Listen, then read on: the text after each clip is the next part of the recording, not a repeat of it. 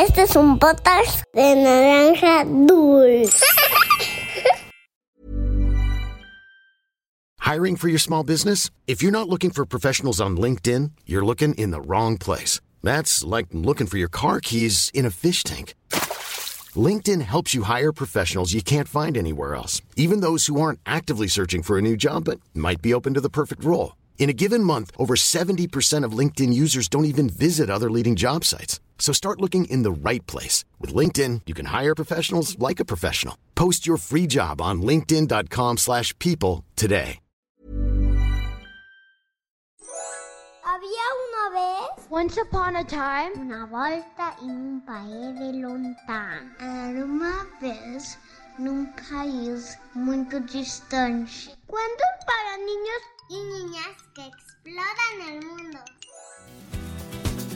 Hola, mi nombre es Triana y hoy les contaré una leyenda de origen venezolano. ¿Has escuchado hablar sobre Venezuela? Su nombre oficial es la República Bolivariana de Venezuela y es un país ubicado en América del Sur y su capital es Caracas. ¿Alguna vez has visto la película de Disney Up? La del pajarote, grandote. ¿Recuerdas que el señor Fredricksen y su esposa siempre quisieron viajar a Cataratas del Paraíso?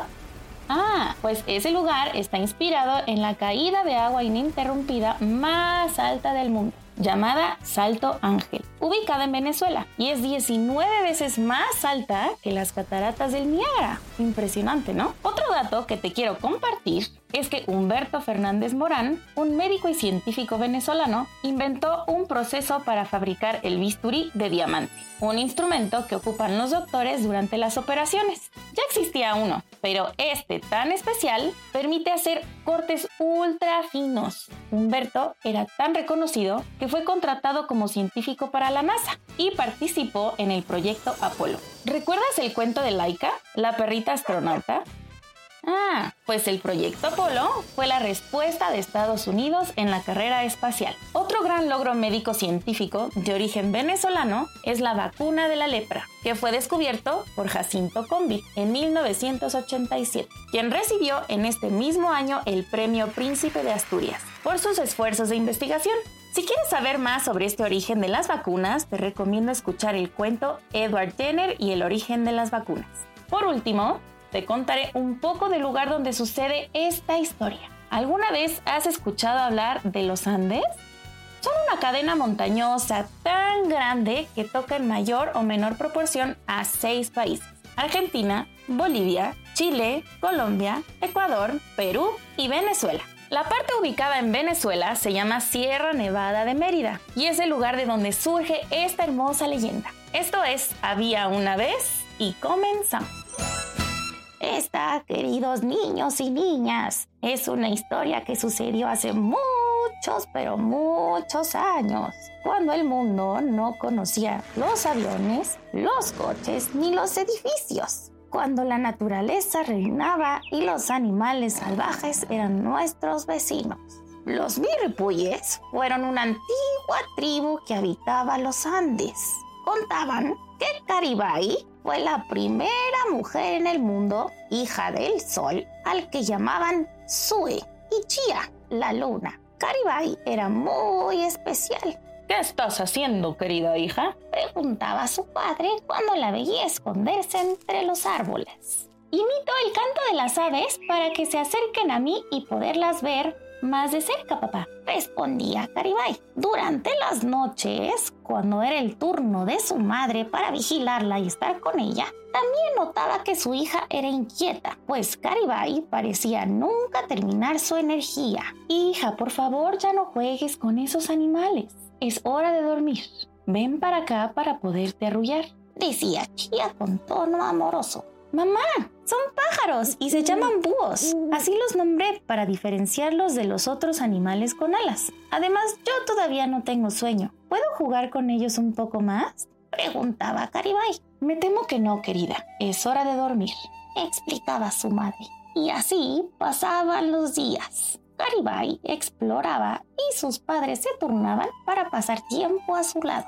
Un día, la chica vio enormes aves volando por el cielo, con pico y patas color amarillo y plumas totalmente blancas. Le parecieron tan hermosas que corrió tan rápido como pudo. Nunca había visto algo así, por lo que deseaba verlas de cerca. Entonces, imitó el sonido de otras aves para llamar su atención, pero estas no se detuvieron. ¡Wow! Imagínense qué tipo de aves creen que eran. Exacto, eran águilas. Sigamos con el cuento. Caribay quería tomar algunas de sus plumas para adornar su cabello. Así que corrió y corrió, atravesó valles y escaló montañas, pero solo alcanzaba la sombra de las aves. Por favor, deténganse solo un momento, les gritaba la chica, pero las águilas seguían su camino. Después de mucho correr y justo cuando estaba por rendirse, Caribay vio que las águilas se detuvieron sobre la cima de unas montañas muy altas. Como era una chica obstinada, siguió corriendo en esa dirección. Estoy a punto de alcanzarlas, pensaba. Las montañas eran más altas de lo que creía y cuando estaba por alcanzarlas, las dejó de ver. Su padre, el sol, se había marchado. ¡Oh no! Olvidé decirle a papá que necesitaba luz. Olvidé decirle dónde estoy. Se lamentaba Caribay. Se arrodilló desconsolada y susurró. Mamá, por favor sal pronto. No veo nada y estoy asustada. Caribay lloró como nunca, pero al estar tan arriba en las montañas, su llanto retumbó como un eco. ¿Escuchaste? ¿Sabes qué es el eco? Es un fenómeno que sucede cuando un sonido rebota en una superficie y regresa a quien lo hace en un lapso de 1 a 10 segundos. Los delfines, por ejemplo, utilizan la ecolocalización para ubicarse. Consiste en hacer un sonido y esperar a que regrese. Esto les da información sobre la distancia y tamaño de los objetos. Pero en fin, volvamos a nuestro cuento. Al escuchar el llanto tan fuerte, la luna se apresuró a salir. Hija, ¿por qué lloras? ¿Qué sucedió? Preguntó Chía. Madre, seguí unas aves. Corrí como nunca, pero no logré alcanzarlas. Después papá se fue y todo se oscureció. Sollozaba la chica. Mientras explicaba esto, las águilas empezaron a descender y cada una se posó sobre una montaña. Pero el clima era tan frío que dejaron de moverse. Al instante, Caribay secó sus lágrimas y corrió para tocar el águila más cercana deseaba tener algunas de sus plumas. ¿Y qué crees que sucedió? Al llegar, se dio cuenta de que el ave estaba congelada. Echó un vistazo y notó que había sucedido lo mismo con las demás. Hacía tanto frío que se petrificaron. Caribay se sentía tan culpable que volvió a llorar. De nuevo lloró tan fuerte que el eco retumbó en todos lados. De pronto, escuchó un crujido el águila más cercana empezó a agitar sus alas con fuerza. Voló en círculos y el hielo cayó poco a poco cubriendo la montaña. ¡Guau! Todas las aves hacían lo mismo. Mamá, tengo mucho frío. No puedo moverme. Por favor, pídele a papá que salga ahora, dijo la chica. La noche debe cumplir ciertas horas, mi amor. No puedo hacer eso, explicó la luna. Caribay sintió tanto frío que pensó que su cuerpo se convertiría en una estatua de hielo. Entonces, su madre susurró algo y el águila dejó caer varias plumas y se unieron poco a poco hasta formar una hermosa túnica que protegió a la chica del frío. Estaba tan agradecida que prometió cuidar y proteger a las cinco águilas para siempre. Y colorín colorado, esta historia de había una vez ha terminado. Como te habrás dado cuenta, las águilas blancas simbolizan los cinco riscos de la Sierra Nevada de Mérida, cuya cima es tan alta que siempre está rodeada de nieve. Uy, sí, qué frío. Y algunos alpinistas cuentan que han escuchado el llanto de Caribay y que en realidad no es nada más que el sonido del viento entre las montañas. Pero sus interesantes anécdotas alimentan la leyenda. Haz un dibujo sobre este cuento y compártelo en nuestra cuenta de Instagram en arroba podcast-había una vez. Puede ser de Caribay jugando con los pequeños búhos o cuando perseguía la sombra de las águilas. Ahora sí, llegó el momento de saludar a los exploradores y exploradoras. Un abrazo hasta Niza, Francia, para los pequeños Matías y Emilio. Para Cintia Sofía Gutiérrez, de 6 años, que vive en la Ciudad de México Para Rosa, de 5 años, y su hermanito Nino, de 10 meses, que nos escuchan desde Barcelona. Romina, de 5 años, vive en Tlaxcala y nos cuenta que su cuento favorito es Romina y Matías, los pajaritos que salvaron el manzano. Para Paulina Anleu Chang, de 6 años, y su hermana Bianca, tiene 2 y viven en Guatemala. Un abrazo para Ned y Katia, que viven en Zapopan. Patricia de Oaxaca, México, nos cuenta que le encanta el cuento de Ariela, la unicornio.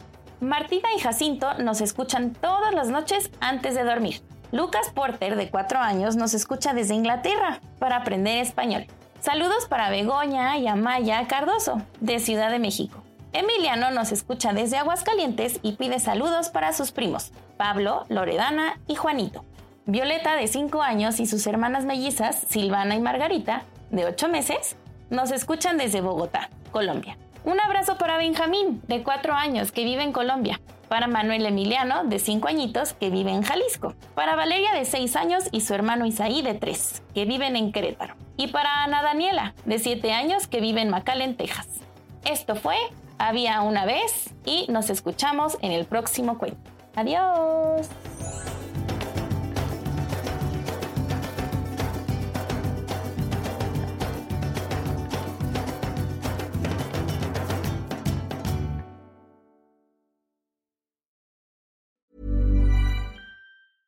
Hey, it's Paige DeSorbo from Giggly Squad. High quality fashion without the price tag. Say hello to Quince.